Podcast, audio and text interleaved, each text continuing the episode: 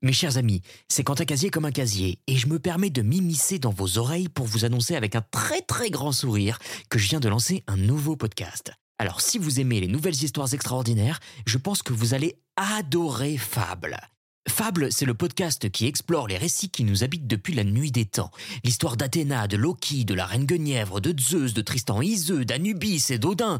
Bref, on va pas se mentir, on va se raconter beaucoup d'histoires. Je vous invite à venir écouter Fable sur votre plateforme d'écoute favorite, Spotify, Deezer, Apple Podcast ou que sais-je, simplement en tapant Fable dans la barre de recherche, après ou avant cet épisode, c'est vous qui voyez. On se retrouve vite j'espère, bonne écoute.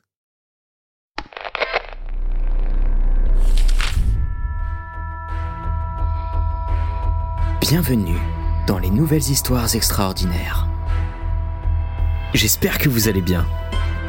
Cette semaine, nous allons quitter la pluie pour prendre le chemin d'un soleil brûlant, celui de la Corse et de son maquis. Je vous invite à me suivre. Nous allons nous promener sur la crête, nous allons partir marcher ensemble à la rencontre d'un personnage un petit peu inquiétant, son nom seul suffisant à inspirer la crainte et le respect. Forcé, certainement. Il était une fois Matteo Falcone. Allez, sans plus attendre, c'est parti pour le premier épisode de Matteo Falcone, d'après l'œuvre originale de Prosper Mérimée. Afin de profiter de l'expérience qui vous attend, je vous recommande chaudement l'utilisation d'un casque audio.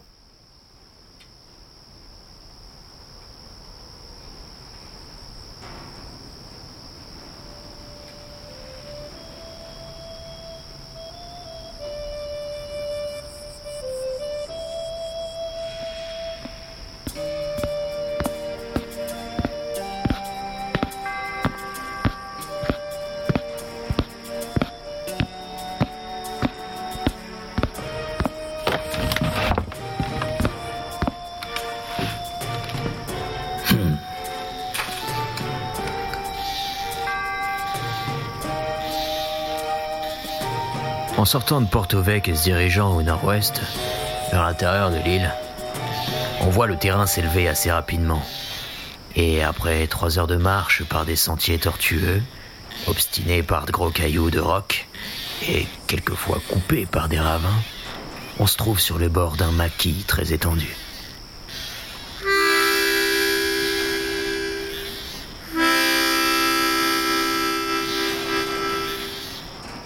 Le maquis est la patrie des bergers corses et de quiconque s'est brouillé avec la justice.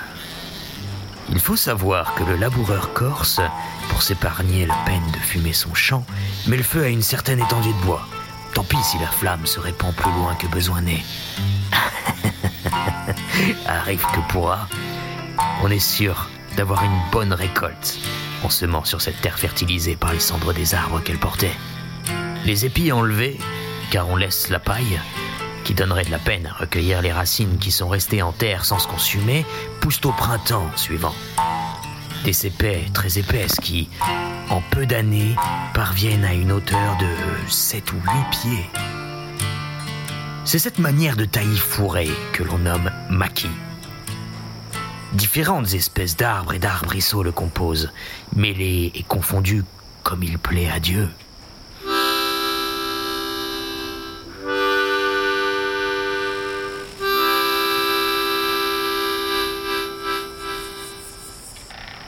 Ce n'est que la hache à la main que l'homme s'y ouvrirait un passage, et l'on voit des maquis si épais et si touffus que les mouflons eux-mêmes ne peuvent y pénétrer.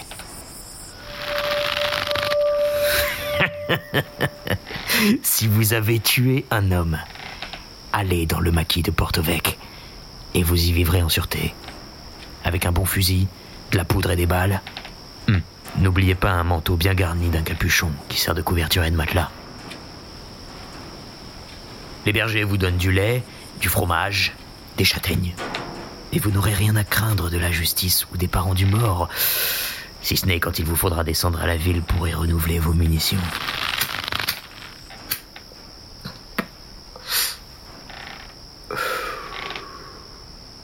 Matteo Falcone, quand j'étais en Corse en 1800, avait sa maison à une demi-lieue de ce maquis.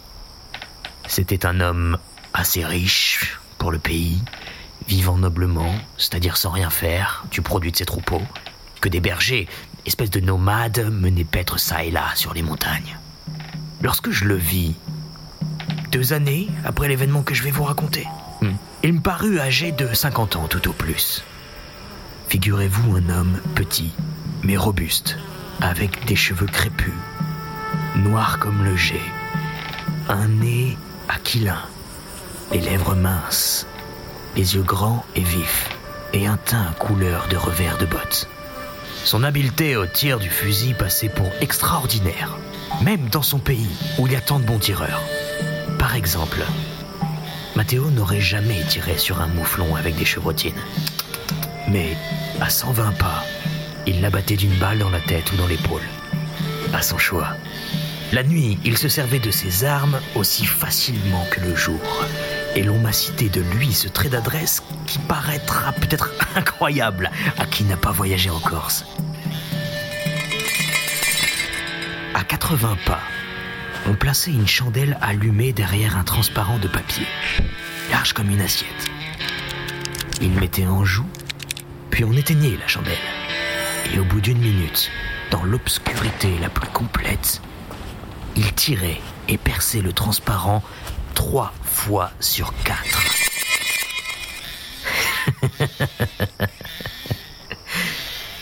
Avec un mérite aussi transcendant, Matteo Falcone s'était attiré une grande réputation. On le disait aussi bon ami que dangereux ennemi. D'ailleurs, serviable et faisant l'aumône, il vivait en paix avec tout le monde dans le district de Porto-Vec. Mais hmm, on comptait de lui qu'à Corte, où il avait pris femme, il s'était débarrassé fort vigoureusement d'un rival qui passait pour aussi redoutable en guerre qu'en amour. Du moins, on attribuait à Matteo certains coups de fusil qui surprit ce rival comme il était à se raser devant un petit miroir pendu à sa fenêtre. L'affaire assoupie, Matteo se maria. Sa femme, Giuseppe, lui avait donné d'abord trois filles, dont il enrageait, et enfin un fils qu'il nomma Fortunato. C'était l'espoir de sa famille, l'héritier du nom. Les filles étaient bien mariées. Leur père pouvait compter au besoin sur les poignards et les escopettes de ses gendres. Le fils n'avait que dix ans, mais il annonçait déjà d'heureuses dispositions.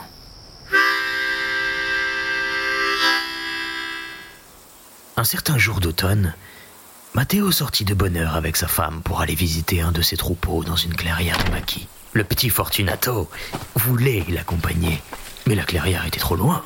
D'ailleurs, il fallait bien que quelqu'un restât pour garder la maison. Le père refusa, donc on verra s'il n'eut pas lieu de s'en repentir.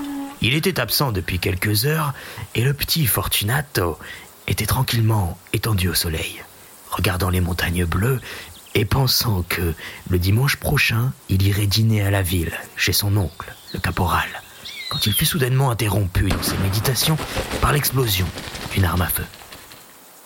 Il se leva et se tourna du côté de la plaine d'où partait ce bruit. D'autres coups de fusil se succédèrent, tirés à intervalles inégaux et toujours de plus en plus rapprochés. Enfin, dans le sentier qui menait de la plaine à la maison de Matteo, parut un homme, coiffé d'un bonnet pointu comme en portent les montagnards, barbu, couvert de haillons, et se traînant avec peine en s'appuyant sur son fusil. Il venait de recevoir un coup de feu dans la cuisse. Cet homme était un bandit qui, étant parti de nuit pour aller chercher de la poudre à la ville, était tombé en route dans une embuscade de voltigeurs corses. Après une vigoureuse défense, il était parvenu à faire sa retraite, vivement poursuivi et tiraillant de rocher en rocher. Mais il avait peu d'avance sur les soldats et sa blessure le mettait hors d'état de gagner le maquis avant d'être rejoint. Il s'approcha de Fortunato et lui dit C'est le fils de Matteo Falcone? Oui. Moi, je suis Gianetto Sampiero. Je suis poursuivi par les collets jaunes. Cache-moi, car je ne puis aller plus loin. Que dira mon père si je te cache sans sa permission Il dira que t'as bien fait. Tu sais. Cache-moi vite. Ils viennent. Attends que mon père soit revenu. Que j'attende. Ah, malédiction. Ils seront ici dans cinq minutes. Allons, cache-moi. Ou je te tue. Fortunato lui répondit avec le plus grand sang-froid. Ton fusil est déchargé. Y a plus de cartouches dans ta cartuchera. J'ai mon stylet. Courras-tu aussi vite que moi fit un saut et se mit hors d'attente. Je n'ai pas le fils de Matteo Falcone. Me laisseras-tu donc arrêter devant ta maison L'enfant parut touché, Me donneras-tu si je te cache dit-il en se rapprochant. Le bandit fouilla dans une poche de cuir qui pendait à sa ceinture, et il en tira une pièce de 5 francs qu'il avait réservée, sans doute, pour acheter de la poudre. Fortunato sourit à la vue de la pièce d'argent. Il s'en saisit et dit à Ne Gianetto. crains rien. Aussitôt, il fit un grand trou dans un tas de foin placé auprès de la maison. Gianetto s'y blottit, et l'enfant le recouvrit de manière à lui laisser un peu d'air pour respirer, sans qu'il fût possible cependant de soupçonner que ce foin cachât un homme.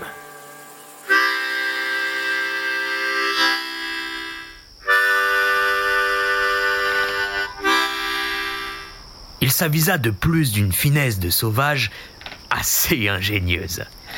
Il alla prendre une chatte et ses petits et les établit sur le tas de foin pour faire croire qu'ils n'avaient pas été remués depuis peu. Ensuite, remarquant des traces de sang sur le sentier près de la maison, il les couvrit de poussière avec soin. Et cela fait, il se recoucha au soleil avec la plus grande tranquillité. Quelques minutes après, six hommes en uniforme brun à collet jaune et commandés par un adjudant étaient devant la porte de Matteo. Cet adjudant était quelque peu parent de Falcone. On sait qu'en Corse, on suit les degrés de parenté beaucoup plus loin qu'ailleurs. Il se nommait Teodoro Gamba. C'était un homme actif, fort redouté des bandits dont il avait déjà traqué plusieurs, Bonjour petit cousin. dit-il à Fortunato en l'abordant. Comme te voilà grandi. As-tu vu passer un homme tout à l'heure? Oh, je ne suis pas encore si grand que vous, mon cousin. Répondit l'enfant d'un air niais. Ça viendra? Mais n'as-tu pas vu passer un homme? Dis-moi. Si j'ai vu passer un homme? Oui. Un homme avec un bonnet pointu en velours noir et une veste brodée de rouge et de jaune. Un homme avec un bonnet pointu et une veste brodée de rouge et de jaune? Oui, réponds vite et ne répète pas mes questions. Ce matin, monsieur le curé est passé devant notre porte sur son cheval Pierrot. Il m'a demandé comment papa se portait et je lui ai répondu. Ah, petit drôle, tu fais le malin. Dis-moi vite par où est passé Gianetto, car c'est lui que nous cherchons. Et j'en suis certain, il a pris par ce sentier. Qui sait Qui sait C'est moi qui sais que tu l'as vu. Est-ce qu'on voit les passants quand on dort Tu ne dormais pas, Vaurien. Les coups de fusil t'ont réveillé. Vous croyez donc, mon cousin, que vos fusils font tant de bruit L'escopette de mon père en fait bien davantage. Que le diable te confonde, maudit garnement. Je suis bien sûr que tu as vu le Gianetto. Peut-être même l'as-tu caché. Allons, camarades, entrez dans cette maison et voyez si notre homme n'y est pas. Il n'allait plus que d'une patte et il a trop de bon sens, le coquin, pour avoir cherché à gagner le maquis en clopinant. D'ailleurs, les traces de sang s'arrêtent ici. Et que dira papa? Demanda Fortunato en ricanant. Que dira-t-il s'il sait qu'on est entré dans sa maison pendant qu'il était sorti? Dit l'adjudant Gamba en le prenant. Sais-tu qu'il ne tient qu'à moi de te faire changer de note? Peut-être qu'en te donnant une vingtaine de coups de plat de sabre, tu parleras enfin Et Fortunato ricanait toujours, Mon père et Matteo Falcone. dit-il avec emphase. Sais-tu bien, petit drôle, que je puis t'emmener à Corté Ou à Bastia? Je te ferai coucher dans un cachot, sur la paille, les fers aux pieds. Et je te ferai guillotiner si tu ne dis où est Gianetto San Piero. L'enfant éclata de rire à cette ridicule menace. Il répéta Mon père et Matteo Falcone. Adjudant, dit tout bas un des voltigeurs. Ne nous brouillons pas avec Matteo. Gamba paraissait évidemment embarrassé. Il causait à voix basse avec ses soldats qui avaient déjà visité toute la maison. Ce n'était pas une opération fort longue, car la cabane d'un Corse ne consiste qu'en une seule pièce, carré. L'ameublement se compose d'une table, de bancs, de coffres et d'ustensiles de chasse ou de ménage. Cependant, le petit Fortunato caressait sa chatte et semblait jouir malignement de la confusion des voltigeurs et de son cousin. Un soldat s'approcha du tas de foin, il vit la chatte et donna un coup de baïonnette dans le foin avec négligence, en haussant les épaules, comme s'il sentait que sa précaution était ridicule. Rien ne remua et le visage de l'enfant ne trahit pas la plus légère émotion. L'adjudant et sa troupe se donnaient au diable. Déjà, ils regardaient sérieusement du côté de la plaine, comme disposés à s'en retourner par où ils étaient venus, quand leur chef, convaincu que les menaces ne produiraient aucune impression sur le fils de Falcon, voulut faire un dernier effort et tenter le pouvoir des caresses et des présents, Petit cousin, dit-il. Tu me parais un gaillard bien éveillé. Tu iras loin. Mais tu joues un vilain jeu avec moi.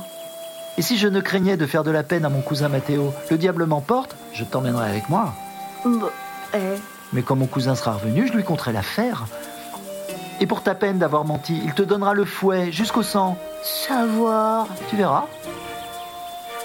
Mais tiens, sois brave garçon. Et je te donnerai quelque chose.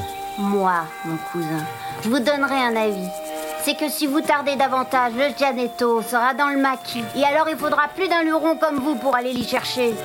L'adjudant tira de sa poche une montre d'argent qui valait bien 10 écus. Et, remarquant que les yeux du petit Fortunato étincelaient, en la regardant, il lui dit, en tenant la montre suspendue Fripon. au bout de sa chaîne Tu d'acier, voudrais bien avoir une montre comme celle-ci suspendue à ton col? Et tu te promènerais dans les rues de Porto Vecchio, fier comme un pan. Et les gens te demanderaient Quelle heure est-il? Et tu leur dirais Regardez à ma montre. Quand je serai grand, mon oncle caporal me donnera une montre. Oui. Mais le fils de ton oncle en a déjà une. Pas aussi belle que celle-ci, à la vérité. Euh, Cependant, il est plus jeune que toi. l'enfant soupira. Eh bien, la veux-tu, cette montre, petit cousin?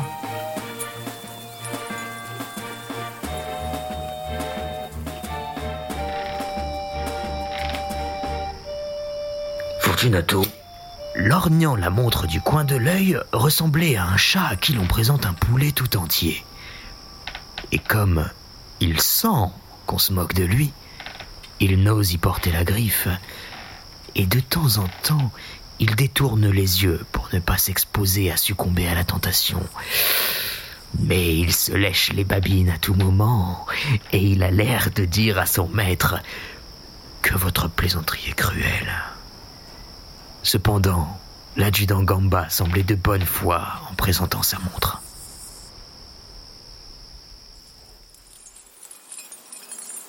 Fortunato n'avança pas la main, mais il lui dit avec un sourire amer. Pourquoi vous moquez-vous de moi?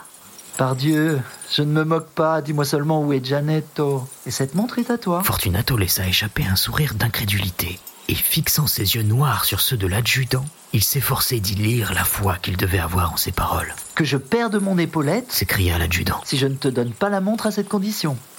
Les camarades sont témoins, et je ne puis m'en dédire.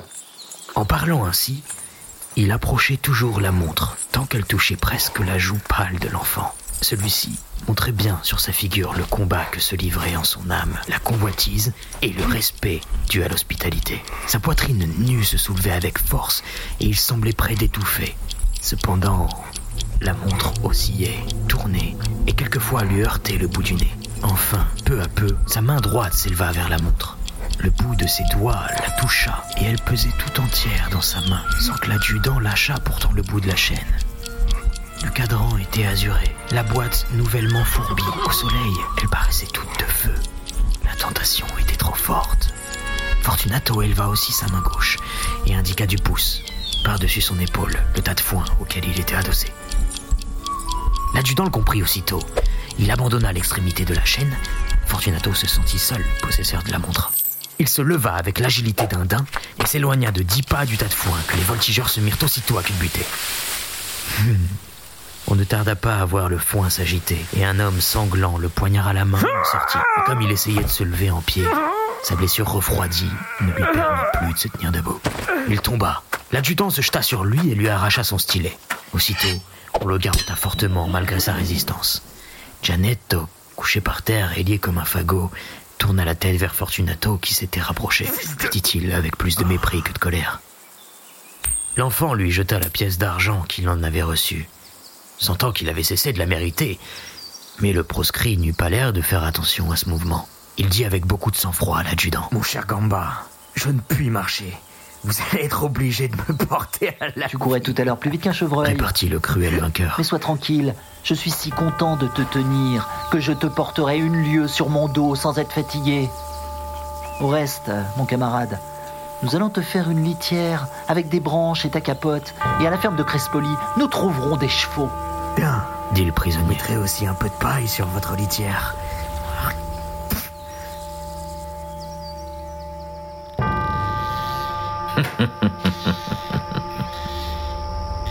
Pendant que les voltigeurs s'occupaient les uns à faire une espèce de brancard avec des branches de châtaignier, les autres à penser la blessure de Gianetto,